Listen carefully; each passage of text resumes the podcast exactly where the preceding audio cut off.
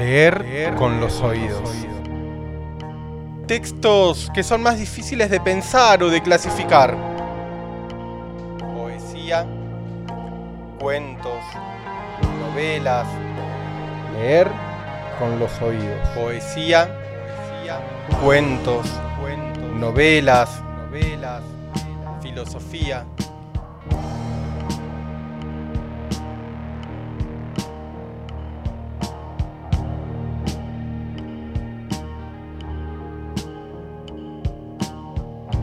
Recomendaciones de lecturas. Un espacio abierto de distintas latitudes, épocas, géneros. Leer con los oídos. Leer con los oídos.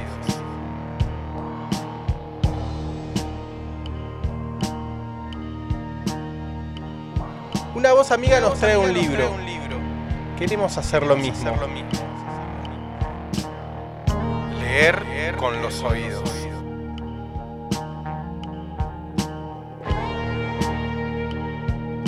Producción, conducción, a cargo de Bernardo Durán. Leer con los oídos.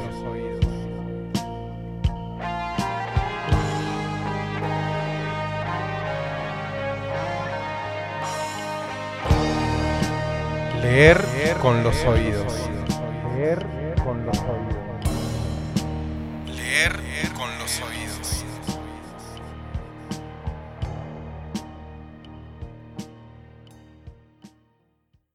Queridos amigues de Puyen, mi nombre es Ana Ojeda, soy autora de la novela Vikinga Bonsai. Episodio 13, Vikinga Bonsai, de Ana Ojeda. Entramos a este episodio de leer con los oídos con un miedo inicial. Ser pitagóricos, como dijimos durante muchos episodios, trae aparejadas algunas consecuencias que son indeseables. Ver todos los días y cada uno de los días los sorteos de la quiniela, del Kini 6, del Telebingo. La peor de todas las consecuencias que el pitagorismo trajo al mundo es, sin duda alguna, el ser cabulero. La clave secreta de los números marca la distinción entre números fastos y nefastos. Y si hay un número nefasto, ese número es el 13 y estamos entonces en el episodio 13 de leer con los oídos. Pero en este episodio hacemos todas las prácticas rituales para evitar la desgracia. Y para que eso suceda tenemos aquí un amuleto en forma de libro. Y Vikinga Bonsai de Ana Ojeda es eso, es un amuleto contra la mala suerte y el mal humor. Por supuesto, para contrarrestar ciertas desgracias en un lado, se tienen que dar otras en otros lados. Y quizás esta novela sea una especie de catarsis contra la mala suerte. Y como decía Aristóteles al referirse a la tragedia griega, es probable que zafemos de un par de cosas gracias al esfuerzo de las protagonistas de este texto. El libro llegó por alguna publicación que alguien hizo en las redes sociales, no me puedo acordar quién, y fue la verdad hace, ya un tiempo. Luego, en una operación, en un famoso sitio de ventas por internet que hace del esfuerzo personal una forma de llenarse de plata, el cartero llamó, me hizo firmar y con ganas recibí el libro. Antes de arrancar a hablar de Vikinga Bonsai, tengo que decir que no he disfrutado una lectura como lo hice con esta novela desde hace mucho tiempo. Alguien dirá que esta afirmación aparece más o menos cada dos o tres programas. Bueno, no sé, no puedo afirmar lo contrario, pero si es así, no es mi culpa esta racha de buenas lecturas que estoy teniendo en este año 2022. Vikinga Bonsai, el libro de Ana Ojeda, cuenta las peripecias de un grupo de amigas colapsadas. El colapso es universal, pero acá se hacen cargo del caos propio. Hay una cena de amigas, un par de episodios trágicos, algunas ausencias masculinas, crianzas que se llevan adelante como se puede, una amistad a prueba de todo y una narración extremadamente ágil y muy llamativa. La verdad es que es una narración muy muy llamativa. Vikinga Bonsai fue editada en 2019 por Eterna Cadencia. La edición que tengo yo es la tercera, así que tenemos un texto que está circulando. Es breve, tiene 144 páginas y tenemos que decir que es de los textos más dinámicos que hemos comentado en estos episodios. Y antes de entrar en la verborragia, en la elocuencia, en esa sintaxis tan llamativa, vamos a destacar tres aspectos de Vikinga Bonsai que nos hicieron leer el texto dos veces en una semana. Y algunas de esas cuestiones son, y en primer lugar, lo solemne que es bajado de un piedrazo. Reírse es una forma de matar a los fantasmas y en Vikinga Bonsai parece que hay una hecatombe contra todo aquello que tenga el ceño fruncido. Ya una Ojeda está con una gomera lista, con la tensión justa y la piedra preparada. El inicio de la novela es un chorro de ácido sobre la historia de la literatura argentina, la historia argentina y sobre lo que supuestamente es fundante de lo que en una época se llamó ser nacional. Por suerte, para quienes lean o para quienes ya leyeron la novela, no hay ni comentario, ni teorización, ni nada por el estilo. Estamos hablando de esa transformación a la evocación que hace Sarmiento del espíritu de Facundo Quiroga. Esta vez, y por la voz de Ana, hay un corrimiento definitivo de la dicotomía civilización o barbarie. Pareciera ser que se pone en escena otra cosa, que se pone en escena lo borrado, lo silenciado. Y Facundo ahora es fecunda, ya no sombra del tirano, pero sí de Rosa. Este juego excepcional de alteración de todos los órdenes es lo que aparece como nota saliente en toda Vikinga Bonsai. Decir como nota saliente no está bien, Parece ser que podemos leer en muchísimas claves esta novela de Ana Ojeda, y esto también es una alteración de los órdenes. La fiesta, la comida, la bebida, las meriendas, desayunos, almuerzos y cenas se ven atravesados por el caos. Hay una solemnidad de la literatura, un comentario. Una vez dije en una sala de profesores que yo era una persona solemne y se me cagaron de risa en la cara. Teníamos entonces a una solemnidad que es derribada. Mansilla y las expediciones al supermercado. Cambaceres. Sarmiento con ganas. a Sarmiento le dan con ganas. Derrida. Y seguro que se me olvida alguna otra referencia. No importa. Quizás podamos decir que hay otra referencia con la que se da la mano en silencio. Ese humorismo angélico que ya nombramos en otros episodios de Leer con los Oídos, del que hiciera referencia a Marechal.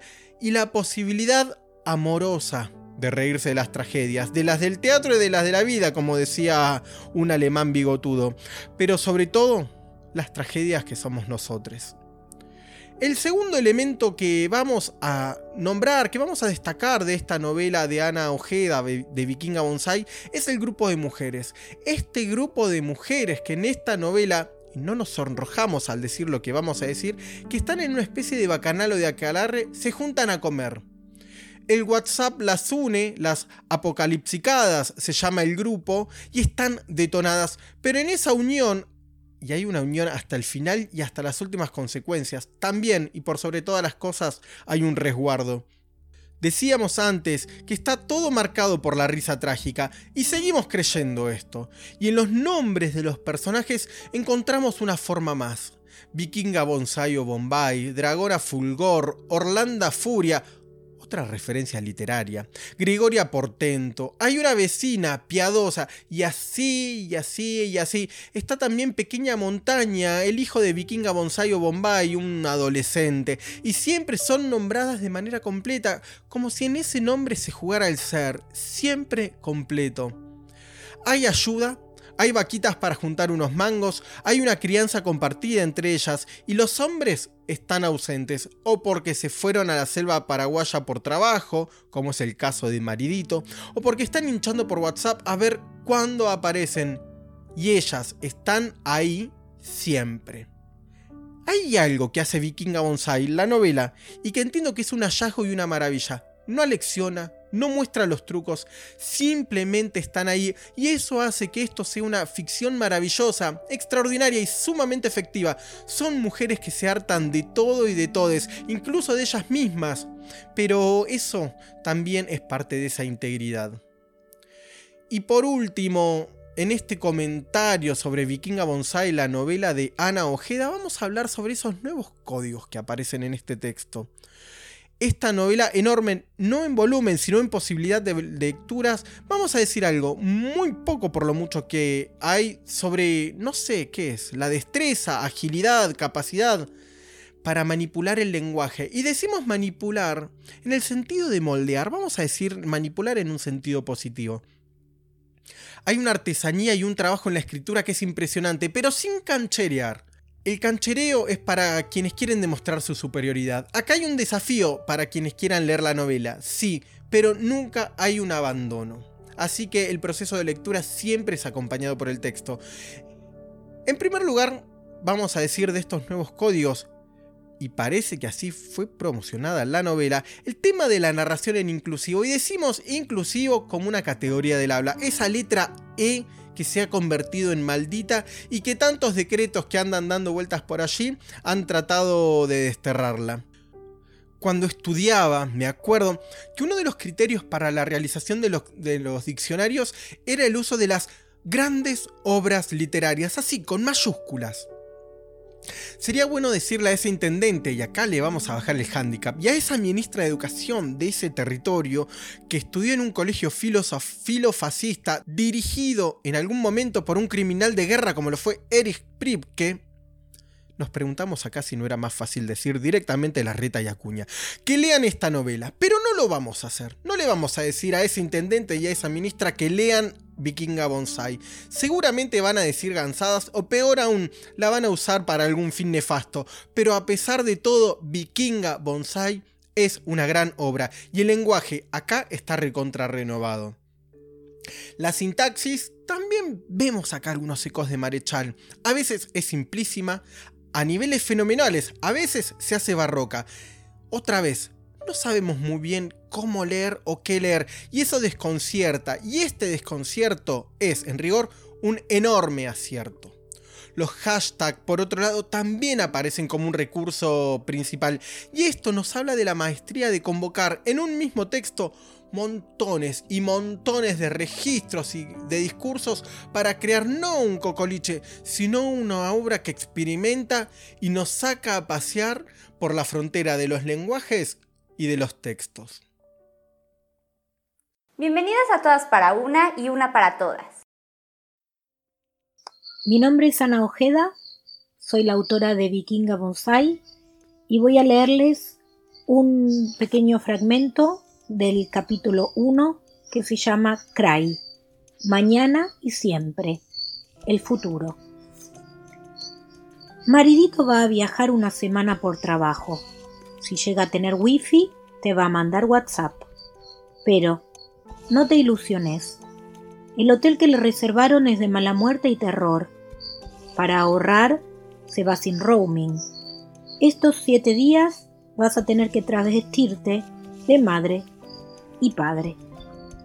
Dejar en el cole a pequeña montaña por la mañana y buscarlo por lo de tu madre a la tarde.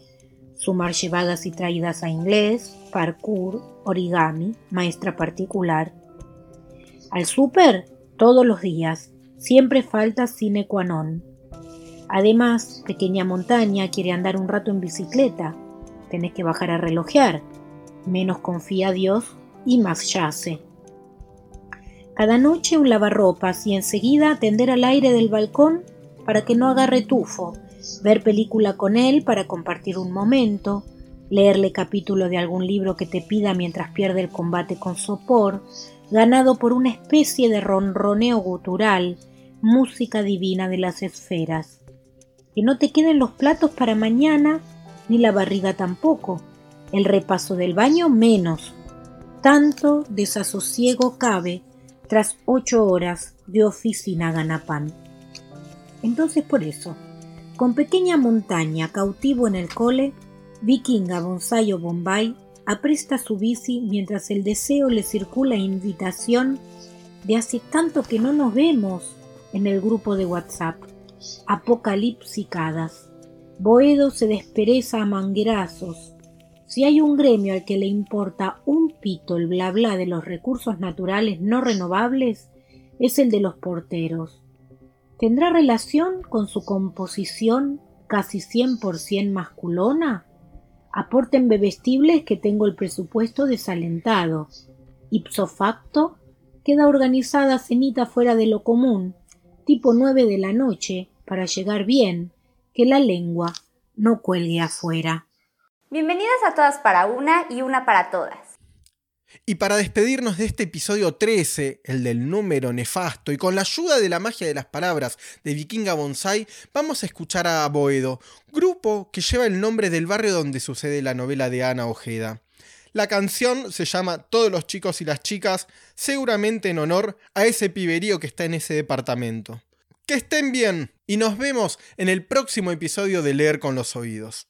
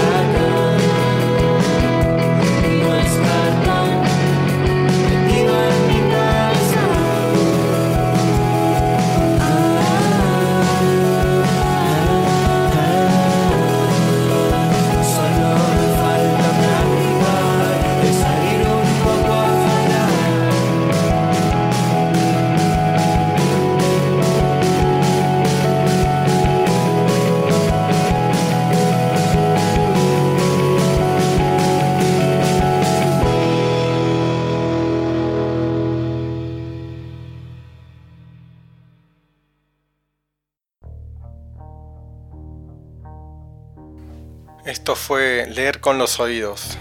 Hasta el próximo episodio.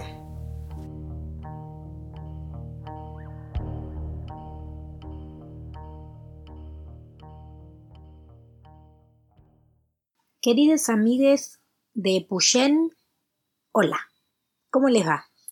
Mi nombre es Ana Ojeda, soy autora de la novela Vikinga Bonsai y estoy muy feliz